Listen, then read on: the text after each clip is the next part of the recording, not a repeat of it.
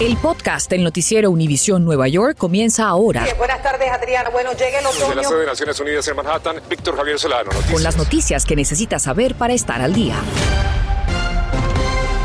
Comenzamos con el anuncio del alcalde Bill de Blasio sobre la celebración del Año Nuevo en Times Square, luego de que el año pasado, como todos sabemos, fuera suspendida por la pandemia, Adriana. Así es, Víctor, pero aunque se vuelve a permitir la entrada para la multitud, no todos podrán asistir al evento. Violeta Bastardo nos explica las restricciones anunciadas. Estamos festejando, dice el alcalde Bill de Blasio. Sin embargo, los que deseen venir a festejar a los pies de Times Square tendrán que cumplir algunas restricciones de acuerdo al mandato. Desde los 5 años de edad deben estar completamente vacunados. Personas con discapacidad que no tengan la dosis podrán presentar una prueba del COVID-19 negativa, pasar por controles y chequeos de seguridad. También los asistentes deberán llevar mascarillas puestas. ¿Qué le parecen a ustedes estas restricciones para celebrar el Año Nuevo aquí en Times Square? Me parece bien porque ya mucho tiempo hemos estado encerrados. Ahora queremos salir, ver gente. Este Times Square no es todavía lo que realmente era años atrás. No, no, no, no, no lo evita. El contagio va a estar, estés vacunado o no estés vacunado. Siento que va a ser un poquito riesgoso. Hicimos la misma pregunta en nuestras redes sociales. Al igual que en la calle, encontramos divididas las opiniones.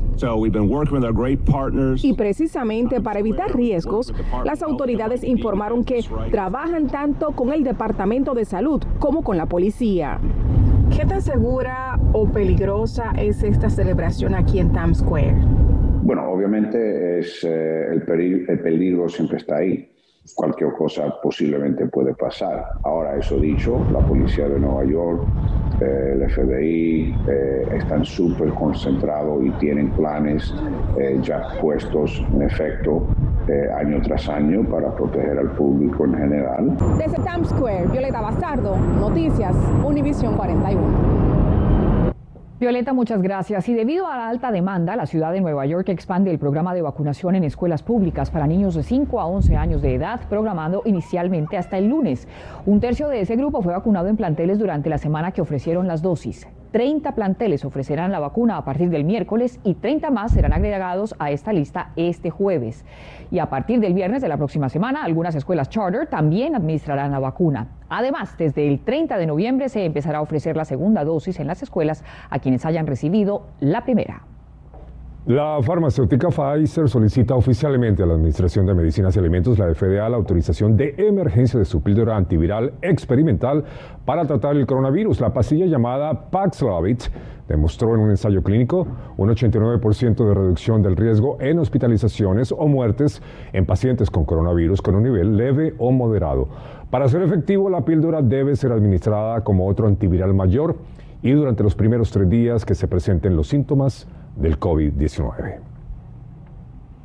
Y en otras noticias, un hombre lucha por su vida luego de ser atropellado y abandonado a su suerte. Ocurrió sobre la avenida Jerome en el Bronx y Damaris Díaz nos informa qué pasó y qué hacen las autoridades sobre este tipo de casos. Adelante, Damaris.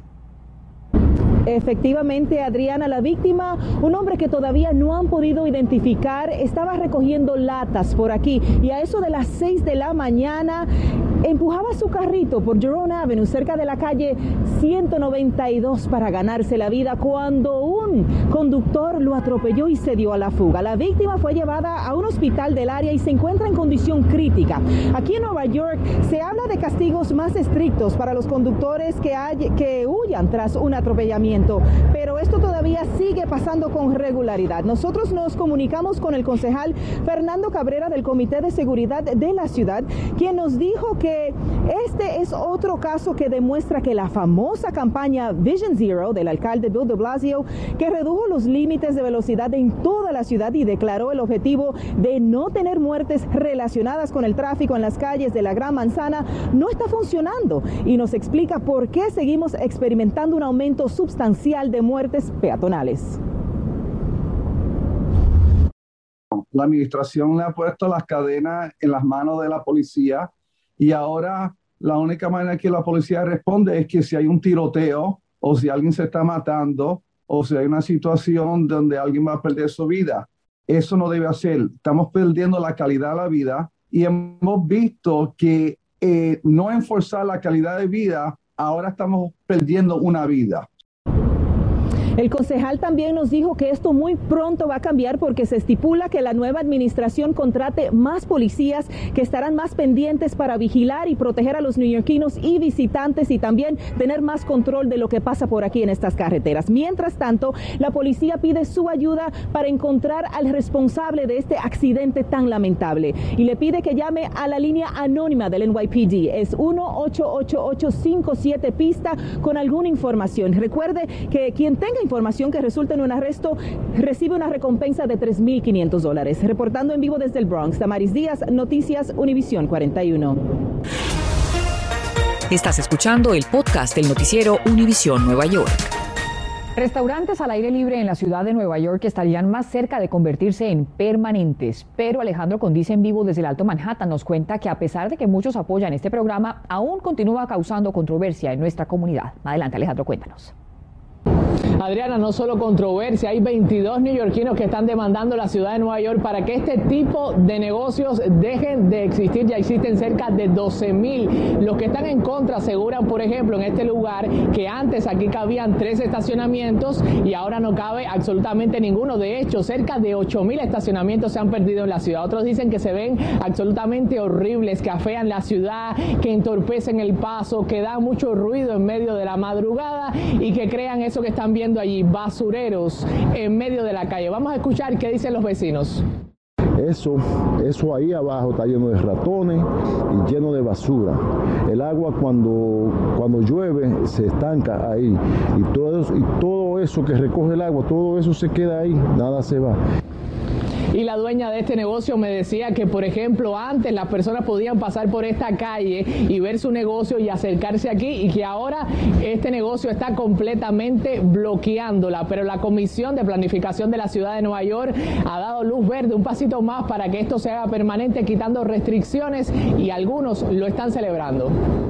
Hemos podido mantener empleados porque necesitamos eh, personal adicional para poder servir a las personas que se sienten afuera. Segundo, eh, le ha dado un income adicional porque ahora tú tienes eh, asientos adicionales para tu restaurante. Y también esas personas ahora mismo con el mandato que no están vacunadas se pueden sentar afuera sin problema a pesar de que el Consejo Municipal de la Ciudad de Nueva York va a abrir el debate sobre este tema. Se espera que muy pronto vayan a aprobar estos proyectos y se conviertan en la nueva normalidad aquí en la Gran Manzana y el alcalde electo Erin Adams dice que está completamente de acuerdo con ellos. Yo soy Alejandro Condis, Noticias, Univisión 41.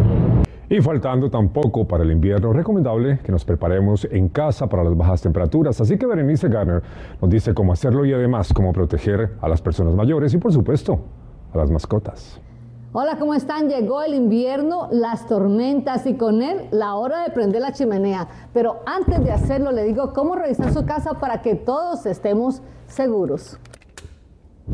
Comencemos por el ático, que es uno de los sitios donde más se guarda el frío. Lo importante es que tenga un aislante térmico en el piso.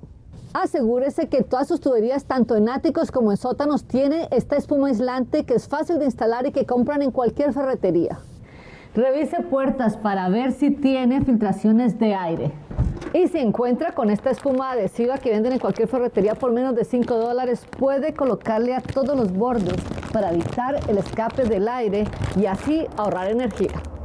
Con las ventanas puede colocarle esta cinta adhesiva a todo el borde si siente que está entrando el aire y no tiene dinero para cambiarla. No olvide los abuelitos, si viven solos asegúrese que tengan un termómetro con números grandes para que puedan controlar la temperatura. Su sistema interno ya no registra los cambios y puede ser mortal. Aliste sus linternas. No olvide limpiar y revisar una vez al año con un profesional la chimenea, la boila y el sistema de calefacción. Allí cambie los filtros. Ahora vamos afuera. Cuando las hojas terminan de caer, es tiempo de quitarlas de las canales. Súper importante desconectar las mangueras, cerrar la llave de paso adentro y abrir aquí para que salga todo el agua que quede acumulada y no se rompa la tubería. Entre todas las materias que pueden romperse con el frío y que además pueden salir volando en caso de viento. Y por supuesto, no olviden sus mascotas si van a pasar el invierno afuera, colóqueles una lámpara de calefacción. Berenice Garner, Noticias Univisión 41. Hola chiquita, hola chiquita. Está preciosa esa mascota, Bere. Muchísimas gracias. Bueno, pues después de las lecciones de la pandemia, ¿ha de pronto usted pensado en comprar un seguro de vida? Tras la tormenta Aida y los efectos del cambio climático, ¿ha considerado mejorar quizás la cobertura de su seguro del carro o de la vivienda? La verdad es que los riesgos están ahí, pero también las posibilidades de cuidar sus pertenencias o planear salidas ante una crisis. Por eso hoy hemos invitado a Juliana Marín, especialista en seguros. Gracias por acompañarnos, Juliana. Y en primer lugar, por favor, cuéntanos cuáles son esos seguros que no pueden faltar para quienes vivimos en este área del país. Muchas gracias, Adriana. Claro que sí. Hay dos tipos de seguros, tanto para la persona o como para el negocio. Para las personas estaríamos hablando del seguro del carro, que es tan importante con una buena cobertura. Un, full coverage no significa tener una buena cobertura en caso de demanda, entonces tenemos que revisar esa cobertura. El seguro eh, de casa, eh, si es dueño de casa o si viven en renta, pues lógicamente es bueno tener el seguro de la renta. El rental insurance, ¿por qué? Porque si algo pasa, se quemó el edificio, lógicamente todas sus pertenencias se pierden en ese momento. Está el seguro de vida, que es uno de los más importantes que debemos tener en cuenta porque algo segurito, segurito es que todos nos vamos a morir, pues lógicamente han pasado muchas cosas eh, trágicas últimamente que pues un seguro de vida nos va a ayudar a que los niños queden protegidos, que la universidad eh, quede protegida, que, el que, la, la, casa quede paga. Claro, tantos esfuerzos. Exactamente. Y para los, los, dueños de negocio hay diferentes tipos de póliza, hasta el póliza de liability, que es el seguro, o sea, la parte de la seguridad eh, civil, el, el, seguro de Workers' Compensation que cubre los empleados en caso de que se caigan, puede ser que se mueran, que se accidenten. El seguro de la umbrella, que si el seguro de liability y workers comp no cubre, entonces eh, llega el de la sombrilla que protege en caso de que estos no protejan. Juliana, obviamente. ¿Cómo conseguir entonces un seguro? Porque la gente puede pensar, sí, muchas veces no es la prioridad pagar un seguro. ¿Cómo conseguir algo que no sea tan costoso? Bueno, es muy importante eh, ser cuidadoso con esa palabra de costo, porque no lo barato sale caro. Eh, y lo más importante no es que sea que se pague menos, sino que tengamos una buena cobertura. Eh, una de las primeras cosas que se debe hacer es hacer buenas cotizaciones con buena cobertura. Número uno, vamos a buscar una buena cobertura y luego vamos a mirar diferentes cotizaciones de diferentes agentes de seguro para saber cuál es la mejor opción para nosotros. Claro. Pero es importante hacer la tarea de buscar mejor cobertura y luego cotización. Claro que sí. Muchísimas gracias, Juliana, por estar con nosotros. Buenas tardes. Muchísimas gracias a ustedes por invitarme. ¿Podría el subway llegar a La Guardia?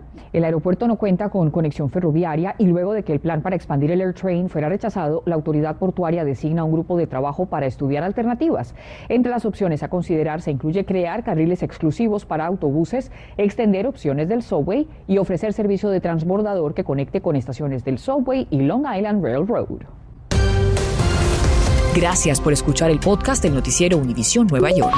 Puedes descubrir otros podcasts de Univisión en la aplicación de Euforia o en univision.com diagonal podcasts.